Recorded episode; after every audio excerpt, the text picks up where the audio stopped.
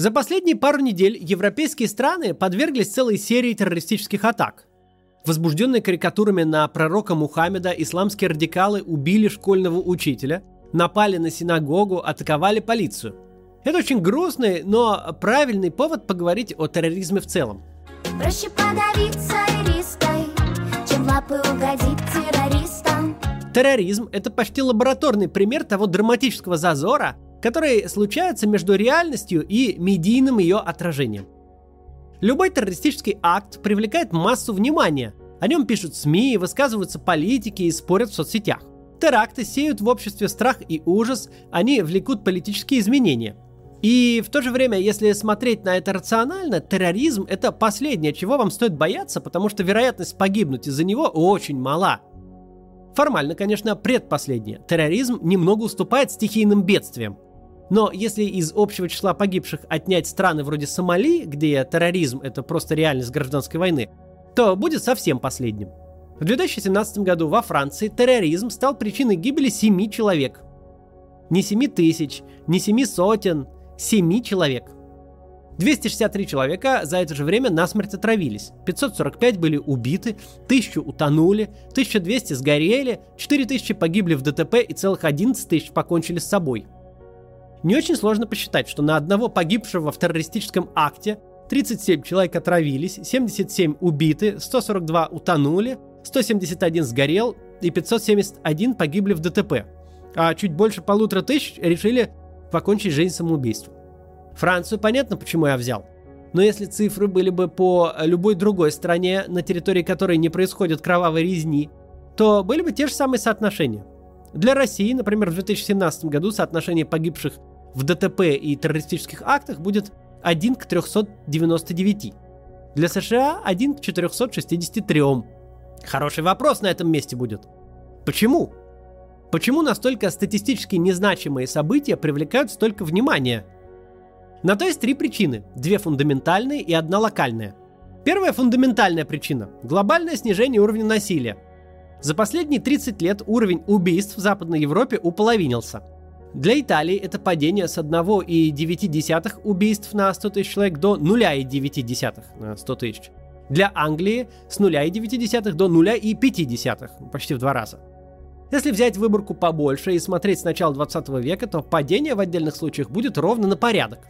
В России цифры еще более впечатляющие. Не благодаря высокой эффективности правоохранительных органов, но из-за того, что исходные показатели были очень высокие. С 2001 по 2019 год число зарегистрированных убийств и покушений на убийство упало в 4 раза, с 33 э, тысяч до 8,5 тысяч. И это совсем не уникальный пример, снижается количество всех насильственных преступлений. За один доперестроечный 1985 год в РСФСР, ну, в России, только по статье «Изнасилование» осуждено несовершеннолетних граждан гораздо больше, чем в 2018 году в колониях для несовершеннолетних содержалось всего граждан вообще по всем преступлениям этих самых несовершеннолетних граждан. Две с половиной тысячи в 85 году против 1300 сегодня. Тут, кстати, нужно отметить для адептов советской стабильности и безопасности, что СССР даже по собственной официальной статистике и даже для своего времени был страной с запредельно высоким уровнем насильственных преступлений – Снижение насилия, падение толерантности к насилию, общий рост цены человеческой жизни – это, конечно, хорошо. Но, как и у любого большого явления, у этого есть свои оборотные стороны. Мы их уже упоминали в белорусском контексте, но здесь работает тот же эффект. Чем меньше насилия в жизни общества, тем меньшее насилие производит большой эффект. По этому поводу есть две интересные карты.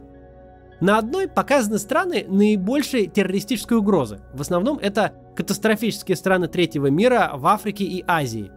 На второй степень опасения граждан относительно терактов. И тут в основном выделяются развитые страны с низким уровнем насильственной преступности. Когда вы живете в начале 20 века или в очень плохой стране 21 века, опасаетесь грабителя с ножом из каждой подворотни, вас очень сложно впечатлить гибелью двух-трех человек. Банальная магазинная кража чем-то подобным может закончиться – но когда вас в детстве не били, вы не боитесь возвращения домой по темной улице, когда насилие перестало быть нормой, вы с ним не сталкиваетесь. А главное, это перестало восприниматься нормой то гибель буквально нескольких человек становится новостью такого уровня, какого еще полвека назад достигла бы только объявленная война. Вторая фундаментальная причина громкого медийного эффекта терактов – э, всеобщая информационная прозрачность. Теракты 11 сентября 2001 года в Нью-Йорке называют первой катастрофой в прямом эфире, когда весь мир смотрел CNN и весь мир наблюдал столкновение второго борта с южной башней Всемирного торгового центра. Это был крупнейший теракт в развитой стране 21 века. Погибло 2977 человек. Но даже от диареи в США в этот год умерло больше. Сегодня любая катастрофа – это катастрофа в прямом эфире. У каждого в кармане камера лучше, чем 20 лет назад стояла в самой передовой эфирной студии. Каждый из нас может оказаться очевидцем знаменательного события, пусть оно произошло на другом конце планеты и в былые времена вряд ли бы могло рассчитывать на первый полз. Теперь мы можем увидеть, как один человек стреляет в другого. И не важно, что таких случаев происходит в разы меньше. Важно, что мы это видим. Причем информационная картина настолько искажает реальность, что нам всерьез кажется, что террористическая угроза прямо сейчас на максимуме, что мы живем в жуткое время разгула исламского террора. Но реальность в том, что пик смерти от терактов приходился на 70-80-е годы, когда одни белые европейцы, сепаратистские группы вроде Ирландской республиканской армии, убивали других белых европейцев. В 2017 же году суммарно в Северной Америке, Восточной и Западной Европе, включая Россию, погибло 308 человек. Локальная же причина кроется в самой цели любого а, современного террора. Современный терроризм, насколько бы контринтуитивно эта идея не звучала, не ставит себе цели убивать людей. Рандомно убивать массу случайных людей – это вообще очень странная идея, в которой не хватает как минимум мотива. Насильственные преступления тем и отличаются от имущественных, что в подавляющем большинстве случаев они совершаются а, в отношении близких, знакомых и родственников. Вероятность погибнуть от руки незнакомца исчезающей мала. Цель террора – не жизни людей, объекты инфраструктуры, здания или транспорт. Цель террора – СМИ, политики, общественное мнение. Террор стремится влиять на политику и общественное мнение. Он торгует не тропами, он торгует страхом. Страх – это очень эффективный товар. Он работает сразу во все стороны.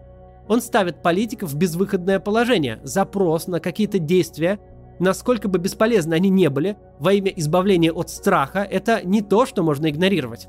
Невозможно сказать избирателю правду – Случилась статистическая погрешность, у нее нет системного решения, живем дальше, как было. Нужно что-то делать, как-то показывать заботу о безопасности граждан. В диапазоне от установки рамок повсюду до визовых ограничений в отношении провинившейся нации. Страх работает на раскол общества. Этническая и религиозная принадлежность террористов всегда становится темой активных дискуссий. Террор всегда подпитывает националистические и изоляционистские настроения. Никому не интересна национальная и расовая принадлежность участников пьяной поножовщины, обычного насильственного преступления, каких большинство. Но всем важно, что именно Ара прострелял именно синагогу, или именно уроженец Москвы чеченского происхождения отрезал голову французскому учителю. Изоляционистские и националистические настроения – это прямой ущерб. Это ущерб гражданскому миру, это ущерб экономике, ущерб культуре. Ущерб возникает не от того, что какое-то количество людей погибло, но потому что обществу успешно продали страх. В этом цель террористов. Хорошо бы понимать, что ущерб терроризма никогда не прямой, он всегда кумулятивный. Он всегда призван вызвать очень дорогостоящую для общества и государства реакцию – ограничение гражданских прав, большие непроизводственные э, бюджетные расходы, расширение власти спецслужб и правоохранительных органов, гражданскую напряженность. Если это происходит, террор работает. Если нет, если общество и государство продолжает относиться к преступлению как к преступлению без далеко идущих системных выводов, не работает. Прямой эффект терроризма мы с вами можем наблюдать в нашей жизни каждый день. Каждый раз, когда вы входите в здание аэропорта, вы должны пройти совершенно бессмысленную рамку. Таких рамок нет больше нигде в мире. Есть скрининг при выходе на посадку, но ни у кого нету рамок на входе в аэропорт. У нас же произошел взрыв в аэропорту Домодедово, и открыли какое-то непонятное уголовное дело, и в рамках запроса на такие вот меры теперь во всех наших аэропортах стоят рамки, никому не нужные. А кроме аэропортов, потом это дело распространили еще и на вокзалы и на станции метро. Чудом как-то удалось избежать проверки всех сумок пассажиров, которые входят в метро.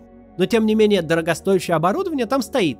То есть мы с вами каждый день можем наблюдать, как терроризм в каком-то довольно далеком от нас году преуспел и заставил нас очень кардинально изменить наше поведение. Закупиться дорогостоящим, никому не нужным оборудованием и мешать тысячам и тысячам людей спокойно проходить в аэропорт, на вокзал или в метро. Так работает терроризм современный. Терроризм, что звучит совсем негуманно, но от того не становится неправдой, это издержка очень благополучной и безопасной жизни. Только в такой среде, настолько небольшими актами насилия можно достигать таких выдающихся результатов с точки зрения политического и общественного влияния. Взорвал бомбу в аэропорту, и теперь все граждане России должны входить на вокзал через рамку, и того и гляди начнут в метро входить через рамку. Буквально единичные радикалы и буквально подручными средствами, напав с ножом на полицейского, врезавшись в толпу на автомобиле, могут запустить в обществе дискуссию об ограничении свободы слова, базовой ценности демократического общества, навлечь репрессии на мусульман, заставить развитое государство потратить миллионы, миллиарды, проценты ВВП на решение проблемы, создание которой им ничего не стоило. Издержка благополучия в том, что если сто лет назад для продажи страха нужна была вооруженная до зубов иностранная армия, то сегодня им способен фактически торговать любой, кто в принципе готов применять любое насилие. Не нужно много смертей, достаточно факта бессмысленных смертей. Каждая смерть это трагедия, но всегда нужно помнить, что цель террористов – это страх и раскол. Случившееся в Европе за последние две недели – это ужасное преступление. И все. Единичное насильственное преступление. Это не системная проблема. Это деяние, за которое конкретные люди должны понести наказание по закону. Наказание должны понести не граждане сломанным образом э, жизни и ограничением свобод, не нации и религии, преследованием на национальной и религиозной почве. Именно в этом цель террористов, чтобы за их действия наказание несли посторонние люди. Тогда терроризм работает. Если ответственность несут только террористы, а общество живет по прежним правилам, тогда терроризм не работает. До завтра.